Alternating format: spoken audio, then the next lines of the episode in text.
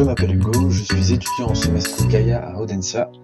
L'objectif de ce podcast est d'offrir une meilleure compréhension en partageant plusieurs témoignages de ce que pourrait être un entrepreneur Gaïa, un entrepreneur qui considère les transitions environnementales et sociales comme un élément clé de ses opportunités et de ses projets d'entreprise. Mon invité aujourd'hui est François Jacques, cofondateur de S-Factory. Je l'accueille pour ce podcast et la première question que je vais lui poser sera la suivante. Est-ce que vous pouvez, s'il vous plaît, vous présenter, présenter brièvement ce que vous faites notamment votre entreprise Eh bien, bonjour Hugo, déjà pour commencer. Euh, je suis ravi d'être invité à cette, interview pour vous présenter donc la, S-Factory dont je suis le porteur de projet et cofondateur aujourd'hui. Euh, la S-Factory est un accélérateur de start-up industrielles dédié à l'innovation et à la production durable, qui se divise, on va dire, en deux activités principales. La première, c'est l'hébergement via un coworking, un coworking dédié à l'industrie, donc avec, euh, c'est ce qui rend le lieu inédit, un entrepôt euh, partagé, donc entre plusieurs ateliers privatifs au sein de cet entrepôt, puis une partie bureau qui est plus traditionnelle, on va dire, que l'on peut connaître dans des coworking du digital, va être greffée également à cet entrepôt. Donc on va pouvoir avoir tout type d'activités qui se côtoient au sein de ce lieu, que l'on veut donc vivant pour euh, animer, euh, dynamiser une innovation qui est parfois euh, un petit peu terne selon les retours qu'on a pu avoir de certains industriels, qui est parfois même en déclin. Donc le but, c'est de désenclaver tout ça, que les pôles innovants soient le moins isolés possible, puissent collaborer, se mêler, se mélanger de manière euh, interfilière finalement au sein d'un seul et même lieu, qu'il n'y ait pas que de l'aéronautique, que du nautisme, que telle ou telle filière, mais que plusieurs filières puissent se croiser pour échanger leurs différents avis, opinions, solutions surtout, pour en apporter et en trouver auprès de chaque collaborateur. Donc au sein de ce lieu que l'on veut le plus vivant possible, il va y avoir les coworkers, mais on va pouvoir aussi croiser euh, tout un écosystème qui s'y greffe, c'est-à-dire les industriels déjà existants qui ont cette envie de partager, de faire en collectif finalement, et on le souhaite que ce soit le plus ouvert finalement aussi à l'ensemble de la population en, remettant dans le cœur de la ville cet espace parce qu'on est dans Nantes. Donc on peut y accéder à vélo, en transport en commun, en bus, en bateau, euh, avec le Navibus qui se trouve là. On est juste à 4 minutes de la gare de Nantes, euh, en train également. Et l'idée c'est ça, c'est comme on peut avoir dans les espaces de coworking classiques. Quand je dis classique, c'est du digital garder ce même environnement de travail agréable et attractif pour pouvoir attirer des talents également dans l'industrie, qui est un des autres, euh, des autres problématiques que rencontrent certaines, industries qui sont trop éloignées finalement de la création des villes.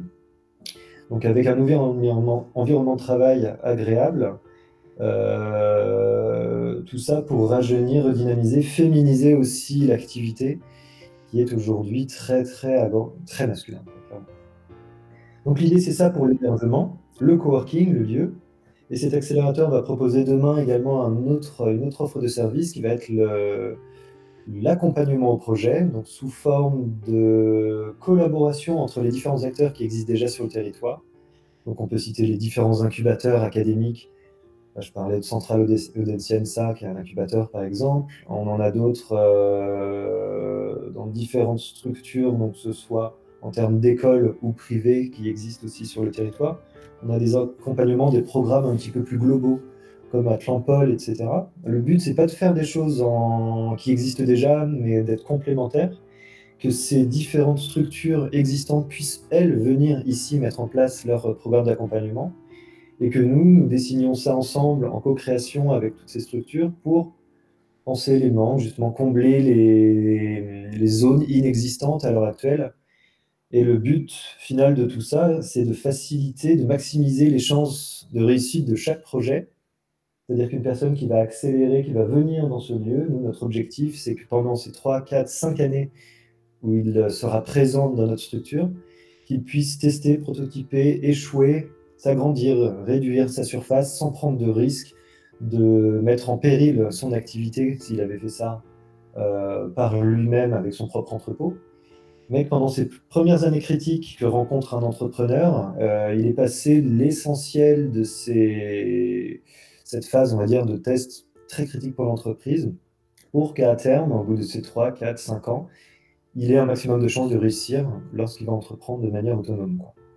Ça, c'est vraiment notre objectif pour ces entrepreneurs-là, parce qu'aujourd'hui, entreprendre dans le, dans le monde de l'ingénierie, c'est un petit peu compliqué en France. Soit on est greffé à une énorme industrie, soit on est plutôt dans le make avec un modèle un petit peu plus artisanal.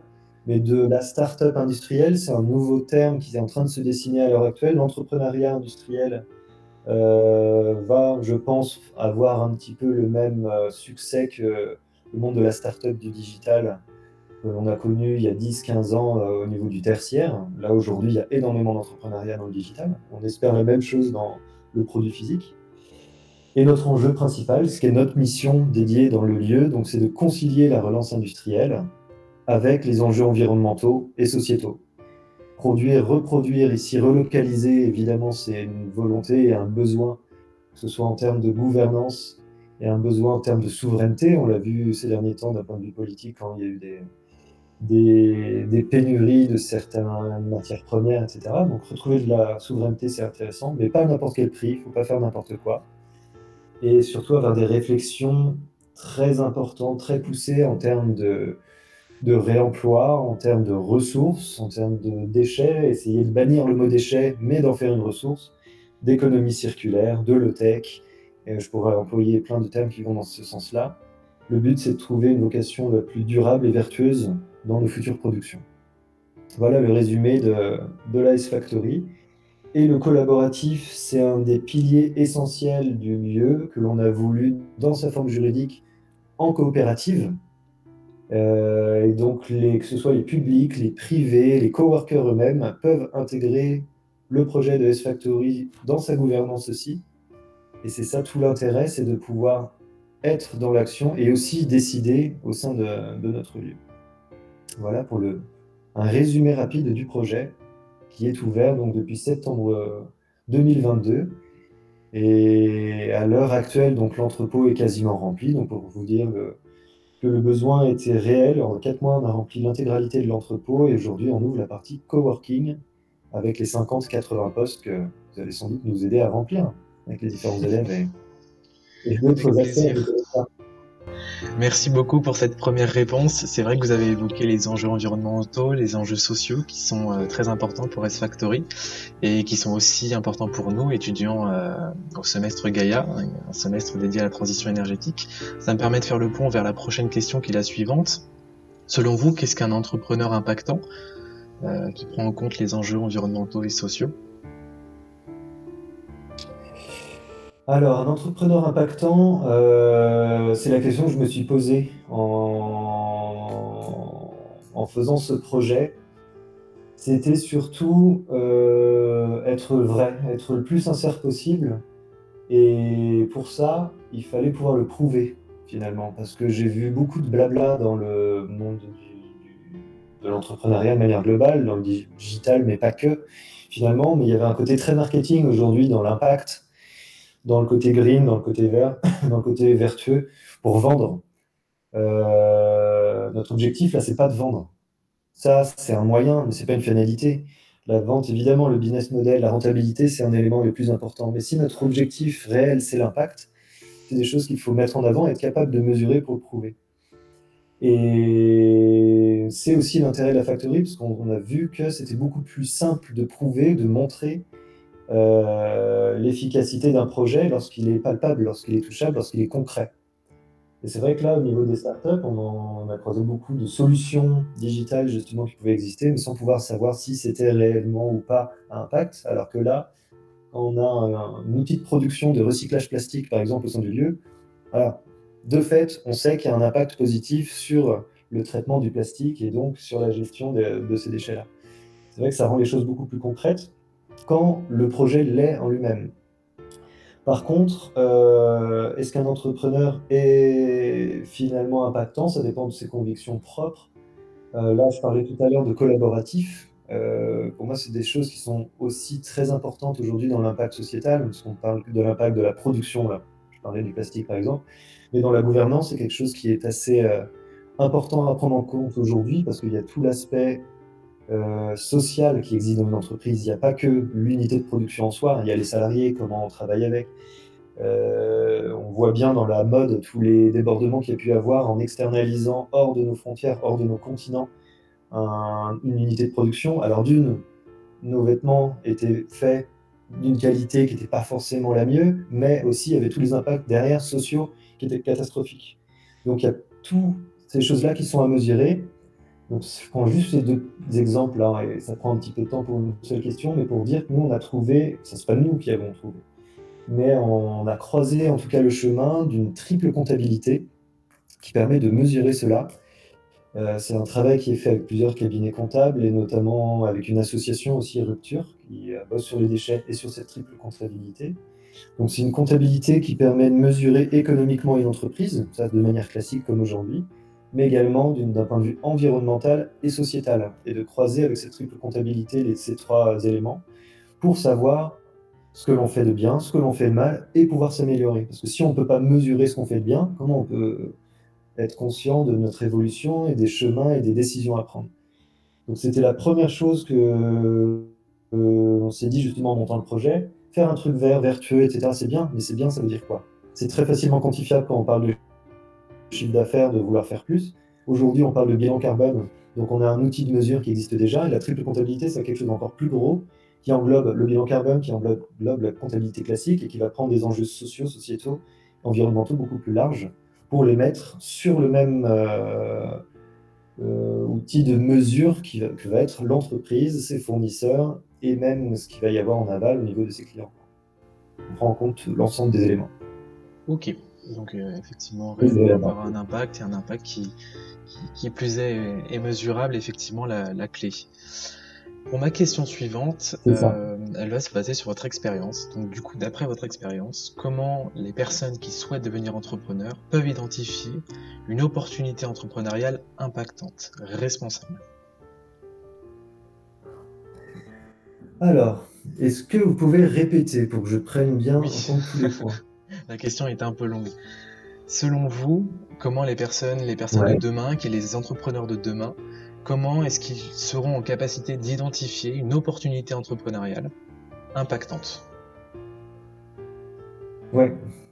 Euh, alors c'est vrai que la tendance actuelle est assez, euh, assez simple parce qu'on a un terrain tellement vaste, j'ai envie de dire, en termes d'amélioration. euh, Parce que là, on parle dans l'industrie, dans notre domaine, aujourd'hui, il y a surtout le, la notion de décarbonation qui rentre en compte. On parle de relocalisation d'une manière très globale, mais là, on peut faire n'importe quoi en termes d'impact, si ce n'est qu'on a des enjeux de, de- de souveraineté bon, impactants, mais dès qu'on arrive dans des enjeux environnementaux, par le recyclage plastique par exemple, c'est assez simple parce que le sujet même de la vocation du, du projet est impactant. Euh, encore une fois, ça rejoint un petit peu les outils de mesure que j'expliquais juste avant, parce qu'on peut vite se dire, tiens, ma production, si je la fais, quel impact ça va avoir sur ma société? Est-ce que ça va avoir des impacts sociaux? Est-ce que ça va avoir des impacts environnementaux? Est-ce que ça va avoir des impacts uniquement sociétaux, économiques? Le but, c'est de pouvoir croiser un maximum les trois, selon moi, aujourd'hui.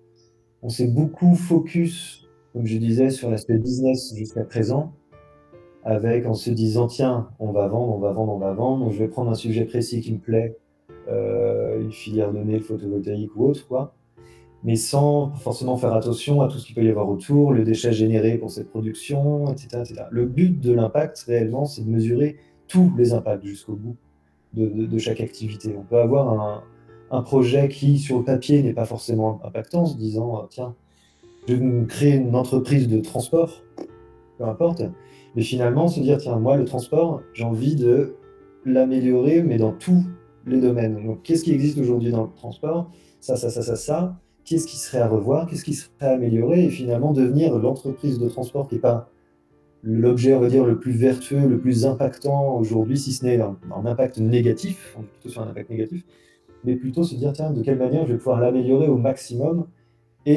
ne pas oublier un seul, finalement, des, des, chaînons de cette filière-là.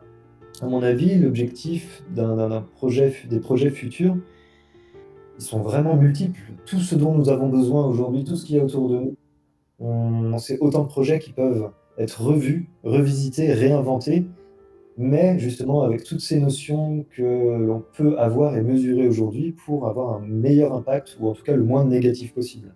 Déjà, ce serait un, un grand pas. L'impact soit le moins négatif avant d'être le plus positif possible. Ok. Euh, pour la question suivante, elle est justement en lien avec euh, la question précédente. Selon vous, euh, comment est-ce qu'on construit une organisation responsable? On a, notre idée, on, est, on devient un entrepreneur social, mais comment justement on accompagne cette idée en construisant une organisation responsable? Alors, au niveau de qu'est-ce qu'on entend par organisation? Au niveau de la structuration de l'entreprise? Oui, voilà, c'est ça. Euh, alors là, c'est pareil. Euh, le choix fort qu'on a fait, nous, de notre côté, c'est quelque chose qui a été longtemps réfléchi pour aller dans ce sens-là. C'est pour ça qu'on a pensé tout de suite coopérative. On a pensé coopérative pour la répartition de la gouvernance, pour arrêter d'avoir euh, cette directive, ces verticales vraiment très descendantes entre une partie décisionnelle de l'entreprise et une partie exécutive. C'est vrai que pour impliquer de plus en plus chaque collaborateur, chaque salarié, chaque personne d'une entreprise, ça me semble de plus en plus évident d'avoir un partage, en tout cas de ces gouvernances-là, plus en plus horizontales, même s'il y a des personnes qui n'ont pas forcément la volonté ou les compétences ou les deux. Au moins que les cartes soient redistribuées et que le choix soit possible pour chaque collaborateur. C'est ce qui semble le plus important. Et la coopérative, je trouve que c'est un élément très intéressant quand, elle est possible. C'est pas possible dans chaque domaine d'activité. Mais plus elle est possible, plus ça rend le, collaborateur concerné et impliqué, en tout cas dans la structure, dans les décisions, etc. Avec l'aspect collaboratif, faire ensemble, faire avec les autres, que ce soit d'un point de vue interne ou même externe, en termes de collaboration, c'est ce qui semble le plus pertinent aujourd'hui pour avancer, avancer vite, avancer loin. Avant, on était plus dans le secret, dans le brevet, dans la protection, etc. Et on se rend compte aujourd'hui qu'on va bien plus, et c'est ça aussi qu'on trouve aussi dans les cowork, hein, clairement. On a bien plus d'avancées, bien plus d'innovation, bien plus d'idées, de créativité quand on se pose finalement à table et qu'on échange clairement, même sur des idées totalement ouvertes qui autrefois étaient un peu fermées pour des questions de brevet. Et hop, ça fuse, ça croise, les idées euh, vont à tout va. Donc on se rend compte que ce côté collectif est super euh, intéressant et pertinent pour, euh, on va dire, le futur de l'entrepreneuriat. Mais il y avait déjà ça dans le passé. C'est vrai qu'on on a atteint des sommets de protection, d'individualisme, on va dire, dans l'entrepreneuriat, qui a montré clairement ses limites. Ok. Euh, alors pour la prochaine question, elle est déjà en lien avec ce que vous avez déjà évoqué. Elle va concerner justement les impacts. Comment est-ce qu'on mesure euh, l'impact, euh, comment est-ce qu'on mesure sa propre impact sur le problème qu'on essaye de résoudre?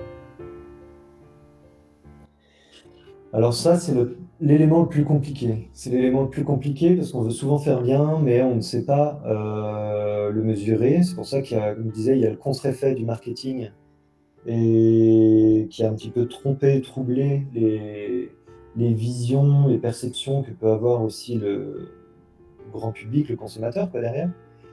Donc c'est super important de pouvoir le mesurer. Et ça, c'est le plus complexe. C'est des choses qui sont en train d'être mises en place. On en connaît un, je disais tout à l'heure, le bilan carbone, qui, va, qui arrive de plus en plus, qui est de plus en plus concret, en tout cas, ou qui est de plus en plus fiable.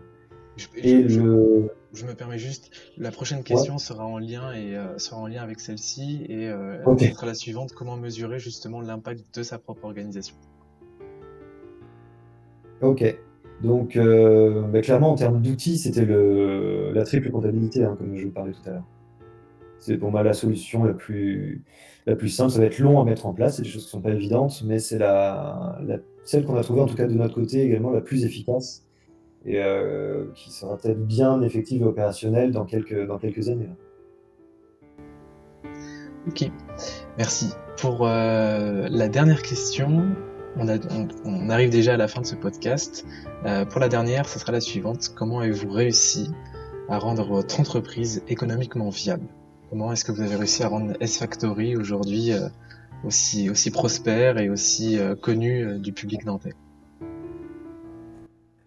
Alors, c'est quelque chose qui nous a un petit peu dépassé. on avait beaucoup travaillé le business model en amont pour trouver une rentabilité forte au niveau du projet de manière saine, en fait. C'est-à-dire sans avoir besoin de mécénat, sans avoir besoin de subventions, en étant le plus autonome et indépendant possible, que ce soit financièrement et dans la gouvernance.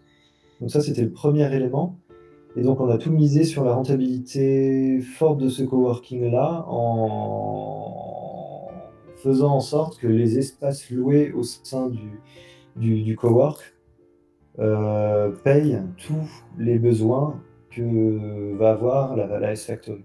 Tous les besoins, que ce soit en termes de charges, structure, etc. Donc on a tout misé là-dessus. C'est la chose qui a fonctionné plus rapidement que prévu, parce qu'on s'est fait complètement allumer. parce que aussi, deuxième point, on est parti du besoin. Donc on avait déjà interviewé, on avait demandé à l'écosystème de quoi ils avaient besoin. Est-ce qu'ils avaient besoin d'un parc machine? Est-ce qu'ils avaient besoin d'un lieu pour produire, etc. Et finalement, on, on a pivoté complètement hein, sur cette première année de, de projet car euh, le besoin, il n'était pas là où on, l'imaginait, c'était simplement avoir de l'espace de production en ville.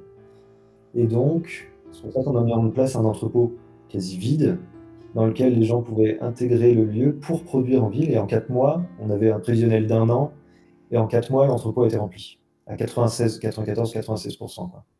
Donc ça allait super vite parce qu'on est allé chercher de manière certaine le besoin auprès des, du client, du consommateur. Très bien, merci pour cette dernière réponse. Ce podcast touche euh, à sa fin et notre interview aussi. Merci François-Jacques, cofondateur de S-Factory, pour vos réponses et merci également d'avoir participé à cette interview qui rejoindra la collection de podcasts des entrepreneurs Gaia, disponible sur le site podcastentrepreneuriat.audencia.com.